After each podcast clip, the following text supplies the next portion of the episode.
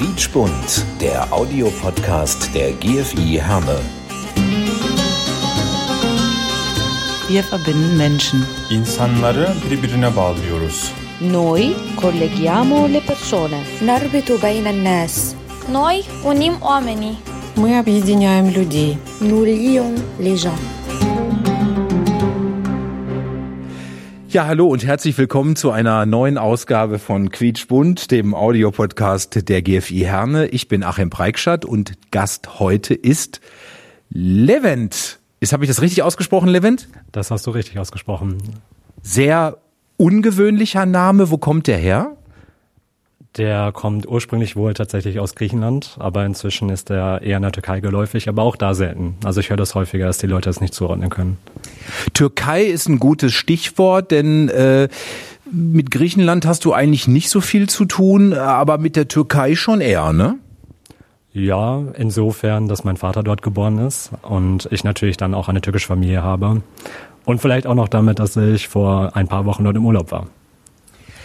Das heißt, deine Mutter ist Deutsche, dein Vater wurde in der Türkei geboren. Das heißt, du bist also, würdest du dich selber als Deutsch-Türken bezeichnen oder dürfte man dich so bezeichnen? Also wenn man mich fragt, als was ich mich bezeichne, dann meine ich das ehrlich, wenn ich sage, ich bin so ein Global Citizen. Aber als Kind habe ich mich komplett als Deutscher gesehen. Also es war immer meine Identität. Dann lernt man Menschen kennen und deren Eindrücke. Und dann habe ich mich auch ein bisschen darüber gefragt, okay, wie sehen dich andere Leute? Und ja, ich bin ein Mischlingskind, das auf jeden Fall. Aber es ist egal, wo ich bin. Ich fühle mich immer, immer gleich und ich fühle mich auch überall irgendwie beheimatet. Also ich mache da keine Unterschiede. Liegt in diesem Wort Mischlingskind nicht vielleicht auch so ein bisschen was Negatives, was Abwertendes drin oder ist das völlig neutral zu sehen?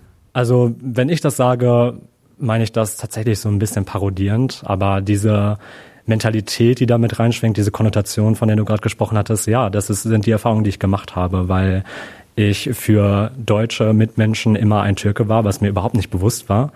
Und für die Türken, die ich hier kennengelernt habe, oder die Menschen, die einen türkischen Migrationshintergrund haben, immer ein Deutscher. Und das war ganz klar. Also ich gehörte weder zur einen Seite noch zur anderen. Ich schaue dir gerade tief in die Augen. Also du hast keine braunen Augen, du hast keine ganz schwarzen Haare. Also für mich, ich würde jetzt bei dir nichts Türkisches vermuten. Ähm, woran erkennen Menschen bei dir, dass du äh, türkische Wurzeln hast, weil du es ihnen sagst, oder gibt es da noch andere Dinge? Also tatsächlich erstmal zu meinen Haaren, die sind sogar dunkel getönt, ja, noch, sonst hätte ich sogar noch hellere Haare. Die meisten sind überrascht, wenn sie von mir hören, dass ich einen türkischen Migrationshintergrund habe, weil ähnlich wie du es keiner mir so ansieht.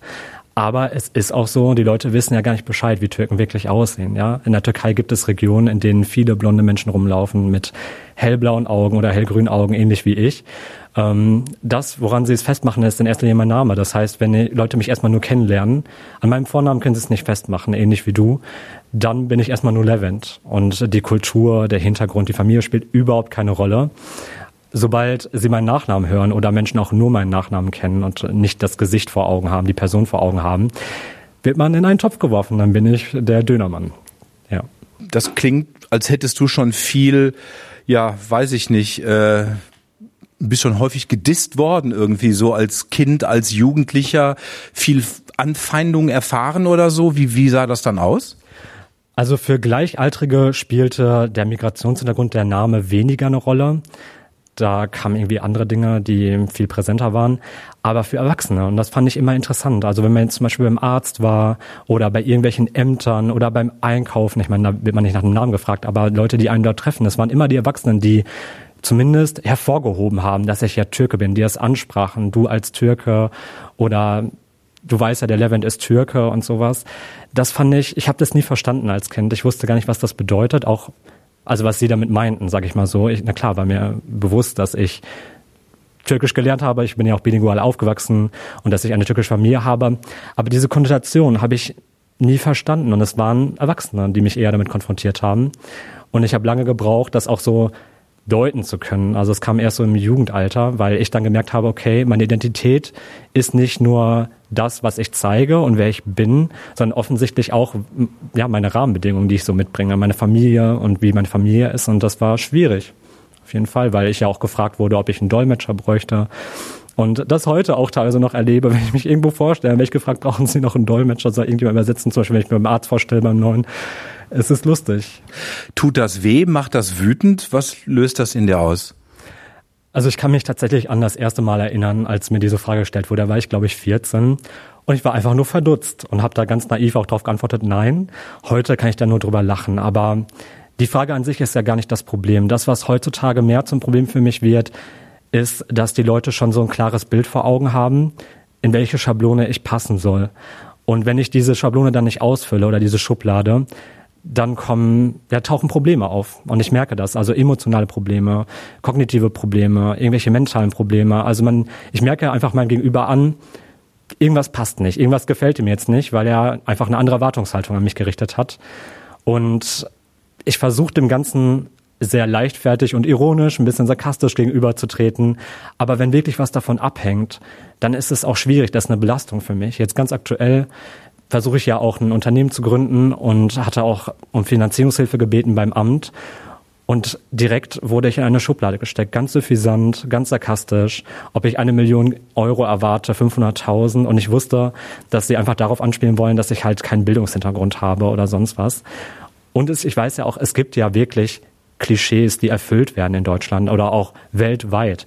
Die kommen ja nicht von irgendwoher, die haben ihre Berechtigung. Das, was ich einfach nur schade finde, ist, dass ich dem nicht so entweichen kann, egal wie ich mich verhalte, egal was ich ausstrahle ich werde immer wieder in den Top geworfen und selbst wenn Leute mir dann ja begegnen, braucht es viel Zeit, um sie ja von diesem Image zu lösen, das sie schon im Vorfeld von mir hatten. Hast du mehr Verständnis entwickelt vielleicht dadurch äh, für für andere Türken ist jetzt falsch gesagt, aber für Türken, die wirklich Türken sind, die sich auch als Türken sehen, die auch einen kompletten türkischen Background haben, wie es denen vielleicht manchmal geht in der Gesellschaft, dass die ähnliche Erfahrungen machen wie du, vielleicht noch krassere?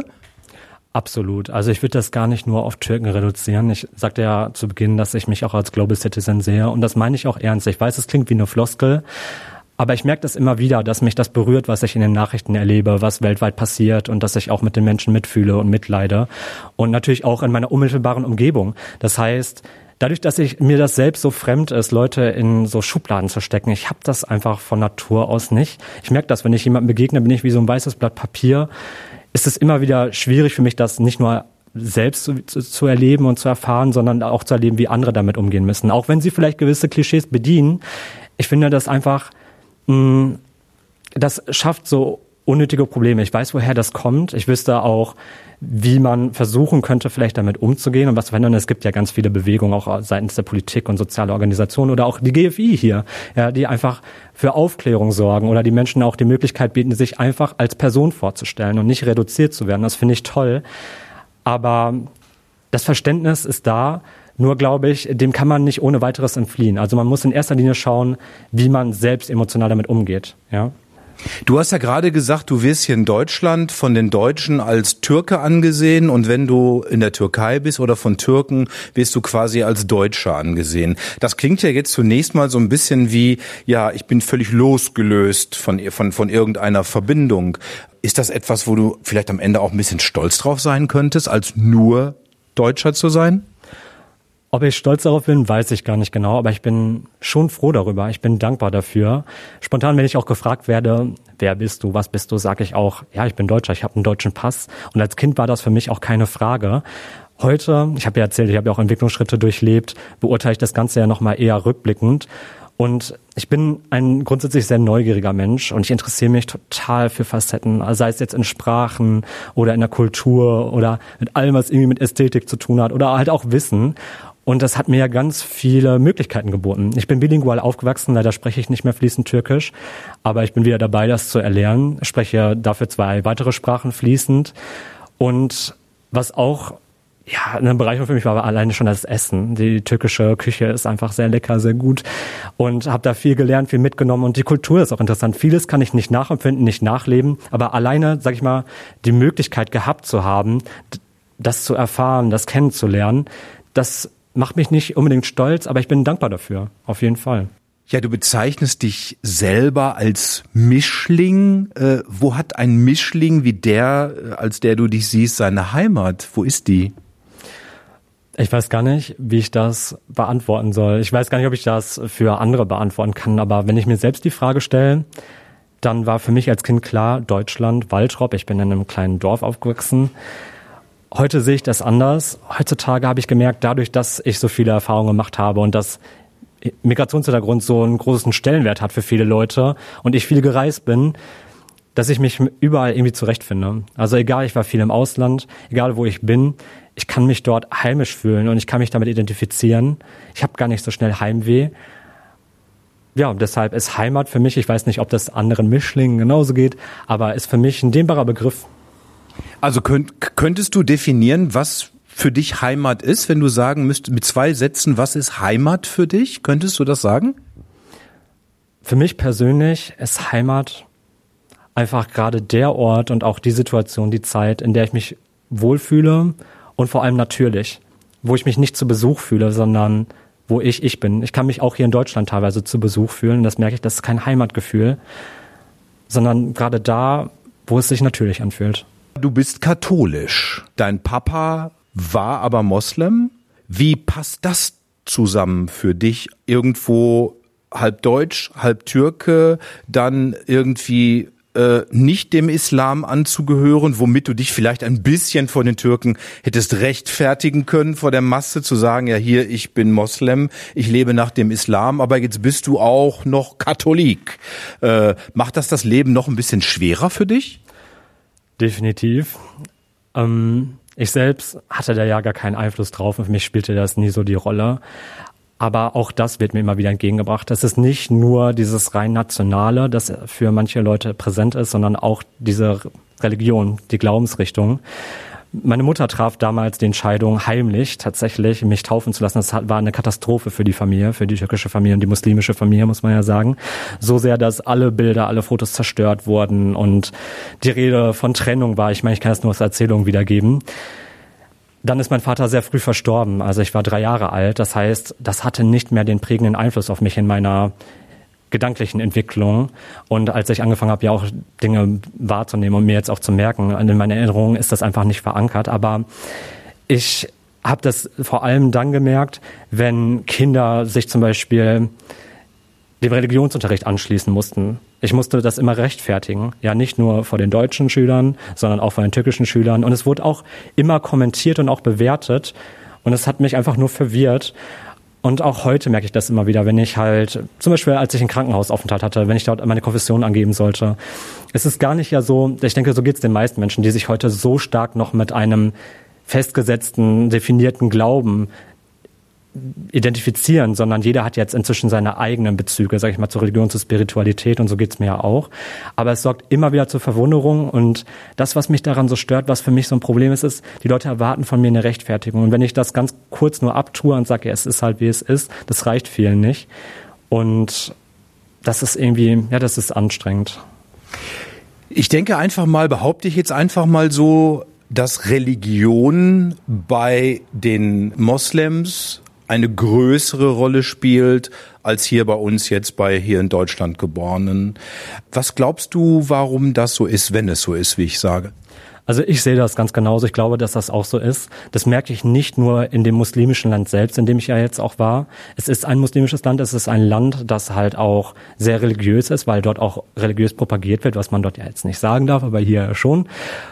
Und es merkt man ja im alltäglichen Leben. Ich kenne Leute aus dem Studium, ich kenne Leute aus meinem Schulleben, die Türken sind, die Moslems sind, die können aber auch aus anderen Ländern gekommen sein, aber es sind muslimische Länder, für die das einen sehr hohen Stellenwert hat. Das heißt, Moslem zu sein und vor allem ein gläubiger Moslem zu sein und ein strenger Moslem zu sein, gibt denen irgendwie eine Art Prestige. Das ist so das höchste Ziel, das man erreicht. Das fühlt sich manchmal wie so ein Wettbewerb an, weil sie halt auch diskriminieren und sagen, du hältst dich nicht an folgende Regelung, du hältst dich nicht an diese Regelung, das macht dich zu einem minderwertigen Menschen. Und da sind die auch das verschleiern die nicht. Da sind die nicht subtil in ihrer Ausdrucksweise und auch nicht in ihrer Meinung. Das meinen die bitter ernst. Ich erkenne solche Züge aber auch im Christentum. Die Zeugen Jehova sind ja sehr ähnlich. Das ist eine sehr diskriminierende Glaubensrichtung. Und diese radikalen Züge erkenne ich immer wieder auch bei Muslimen. Nur glaube ich, dass das weniger mit der Religion zu tun hat, sondern mit der Kultur, die aus dieser Religion resultiert und die Menschen haben verlernt zu differenzieren. Was ist das eine, was ist das andere? Was natürlich nur sehr speziell ist, um das nochmal kurz auf den Punkt zu bringen, ist, dass vor allem so viele junge Menschen jetzt davon betroffen sind, die sich Gedanken darüber machen, die versuchen, irgendwelchen Idealen gerecht zu werden, denen sie eigentlich gar nicht gerecht werden wollen und man sich einfach nur fragt, warum dann das Ganze? Und wenn man mit ihnen ins Gespräch geht, das ein bisschen hinterfragt, ist ganz viel Aggression da, ganz viel Willkür, ganz viel Trotz, weil sie sich verunsichert fühlen, gehe ich von aus und da gar nicht drüber sprechen brauchen. Und das, finde ich, macht dieses Christentum, so wie es in Deutschland gelebt wird, was ja dann doch wesentlich freier ist, wesentlich liberaler und toleranter, macht es leichter zu leben. Also ich glaube, dass die Leute einem großen Druck ausgesetzt sind, die Muslime, aber den machen sie sich selbst und jetzt nicht nur die einzelne Person, sondern als Kollektiv. Was ja im Umkehrschluss bedeuten würde, wenn wir das mal so stehen lassen, wie du das sagst, dass eine vernünftige Integration zwischen Moslems und Christen oder zwischen Türken, zwischen Deutschen, zwischen Arabern und Deutschen, wie auch immer, dass sich auf jeden Fall diese Integration oder dieser Integrationsgedanke da ja quasi de facto ausschließen würde, weil beide Gruppen sicher nie näher kommen werden und nie einen gemeinsamen Nenner finden würden. Ja, und dann gibt's so Leute wie meine Mutter und mein Vater, die sich wahrscheinlich wenig Gedanken vor darüber gemacht haben, als sie sich in der Disco oder so kennengelernt haben, sondern ich glaube, da ging es mehr um Flirten. Und denen war ja im Voraus auch wie jedem anderen nicht bewusst, dass es vielleicht mal auf eine Ehe hinausläuft und Kinder, dass man Kinder zeugt. Ähm, doch man macht ja auch andere Erfahrungen. Also das äh, entweder lernt man jemanden kennen und man lernt die Kulturen kennen, nähert sich an, oder es gibt ja immer wieder auch Menschen, so wie ich, für die das überhaupt keine Rolle spielt. Und ich denke, es ist wichtig, solche Vorbilder zu haben. Deswegen habe ich jetzt gerade auch nochmal die GFE hier ins Spiel gebracht. Aufklärung ist schön und gut, aber was mein Ideal wäre oder was ich mir wünschen würde, ist einfach, dass die Leute, sobald sie das antrainiert bekommen, das sind ja junge Menschen, jeder junge Mensch wächst naiv auf, macht sich keine Gedanken dazu und man bekommt das antrainiert, dass man andere in Schubladen steckt und dass man das bewertet und man hört das ja auch und dann ist da immer wieder die Bewertung dabei und die Konnotation, dass sie sich einfach dann irgendwann mal davon loslösen gedanklich und sich fragen, wofür mache ich das Ganze? Ja, was bringt mir das überhaupt, jemanden schon im Voraus zu erkennen und dem sein Zeugnis zu schreiben, wie er ist, bevor ich überhaupt die Chance hatte, ihn wirklich kennenzulernen. Das ist so meine Devise, dass ich einfach denke, Leute, seid mal neutral. Geht mit einer neutralen Erwartungshaltung dran. Ja, es gibt Klischees, habe ich ja gesagt, die bewahrheiten sich. Und selbst wenn sie sich bewahrheiten, ja, dann kann man einen Haken dahinter machen und gut ist. Du scheinst dich ja sehr viel damit auseinanderzusetzen, wie wir Menschen ticken. Das ist ja der Grund, warum du dich der Psychologie verschrieben hast mit deinem Studium. Was ist für dich das Faszinierende an der Psychologie? Diese Frage habe ich mir eins zu eins tatsächlich selbst gestellt, jetzt auch im Zuge meines Businessplans, als ich rechtfertigen musste, warum möchte ich als psychologischer Berater schon arbeiten. Und ich habe erkannt, dass Psychologie, das klingt so groß für viele Leute und auch so gefährlich. Der Mensch könnte dich durchschauen und so lesen.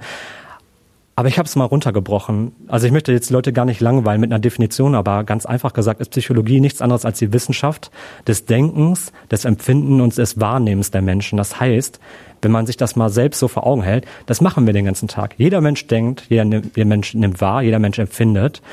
Und wir machen uns auch Gedanken dazu, darüber, wie das anderen Leuten geht in unserem Umfeld. Das heißt, es ist von jedem Menschen eigentlich Teil seines Alltags, seines Lebens.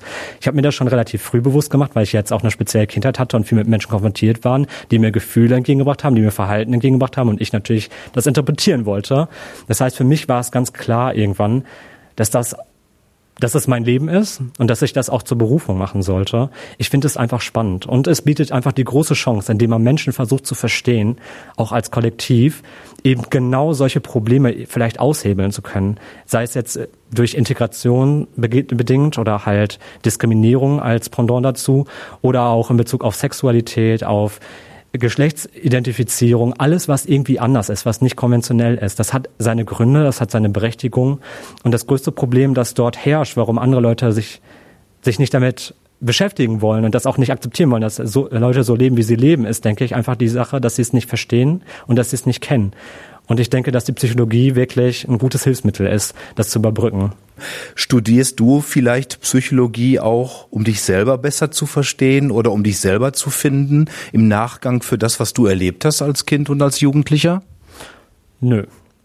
Also spontan würde ich einfach sagen, nein. Den Schritt habe ich tatsächlich schon vor, im Voraus gemacht. Also ich möchte, die Mutter meiner Ex-Freundin hat mich total inspiriert, die ist jetzt schon Mitte 60 und ist ein total neugieriger Mensch. Die nimmt junge Menschen ernst, obwohl sie eine sehr gute berufliche Stellung hatte und sehr angesehen war. Und es hat mich total inspiriert, dass ich dachte, wenn ich in dem Alter bin, möchte ich auch offen sein und möchte jungen Menschen zuhören, möchte junge Menschen ernst nehmen und dachte mir, das ist mein Lebensweg. Das heißt, natürlich kann ich sagen, gut, ich möchte was dazulernen, auch durch mein Studium. Ich möchte nicht altklug sein und sagen, ich weiß schon alles und ich habe mir ja schon selbst beigebracht. Das nicht. Aber ich habe die wesentlichsten Schritte, mich selbst zu erkennen, mich selbst zu verstehen, schon weitaus vorher gemacht, weil dazu wurde ich quasi durch mein Leben gezwungen, durch die ganze Diskriminierung, die ich erfahren habe, durch diese besonderen Umstände, in denen ich aufgewachsen bin. Und da ging es teilweise um Gewalt, da ging es um Beschimpfung und da ging es ganz viel um Streit und Probleme. Und ich wollte das ja verstehen und ich wollte das lösen. Das heißt, das hat mich ja angestoßen, schon diese Erkenntnisse, sage ich mal, selbst zu entwickeln, die ich jetzt nochmal thematisiere und aufgreife im Studium. Es ist viel Neues dazu gekommen, viel Theoretisches, was kein Mensch wissen braucht und kein Mensch mehr anwendet aber auch einiges, was mich bestätigt und was ich wiederum auch als Bestätigung für die Psychologie repräsentieren möchte, ja, weil ich die Erfahrung selbst gemacht habe. Ist es nicht vielleicht manchmal tatsächlich auch das Leben, äh, das die Antworten auf Fragen liefert, wo kein Studium hilft einem letztendlich? Äh, äh, wo sind die Grenzen der Psychologie? Wo hört sie auf? Wo kann sie nicht mehr wirken? Hast du das auch mal berücksichtigt? Ja, absolut. Also erstmal hatte ich ja gesagt, dass jeder Mensch schon mit Psychologie umgeht. Einfach unbewusst oder halt auch bewusst, ob man das möchte im Alltag.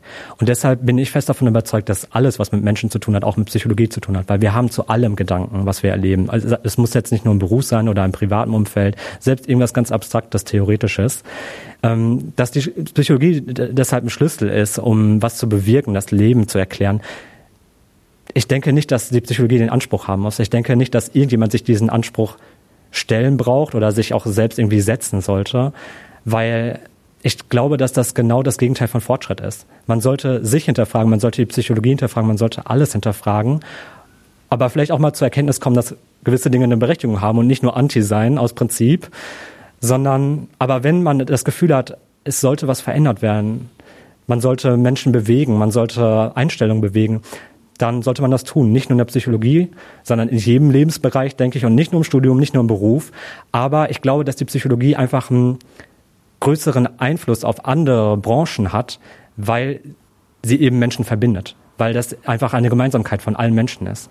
Man, letztendlich alles, was definiert ist, was unser Rechtssystem angeht, was ähm, ja unsere Lebensweisen angeht, also selbst die Erfassung von Naturgesetzen wurde von Menschen ja entwickelt. Das heißt, lange Zeit hat man auch geglaubt, dass die Welt eine Scheibe sei. Das war für alle in Ordnung. Die Leute, die es hinterfragt haben, wurden geköpft.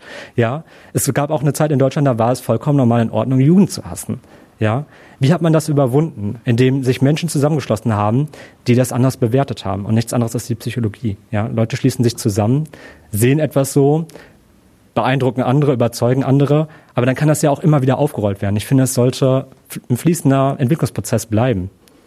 Ob du jetzt blonde Haare hättest gerade in diesem Moment oder braune oder schwarze, braune Augen oder grüne Augen. Entscheidend ist, dass wir ein tolles Gespräch miteinander geführt haben und dass du ein toller Mensch bist, Levent. Bedanke mich vielmals bei dir und wünsche dir alles Gute für deinen weiteren Weg. Ja, ich bedanke mich. Das war eine sehr besondere Erfahrung für mich. Ich hoffe, ich habe niemanden wirklich überfordert oder gelangweilt. Aber ähm, danke, dass ich die Chance hatte, darüber zu sprechen, was mich bewegt und wofür ich stehe. Ja. Vielen Dank. Ja, das war diese Folge von Quitschbunt, der Audiopodcast der GFI Herne. Wir hören uns beim nächsten Mal wieder. Ich bin Achim Preikschat. Bis dahin, macht's gut und bleibt gesund. Quietschbunt, der Audiopodcast der GFI Herne. Wir verbinden Menschen. İnsanları birbirine bağlıyoruz. Noi colleghiamo le persone. نربط بين الناس Noi unim oamenii. Мы объединяем людей. Nous lions les gens.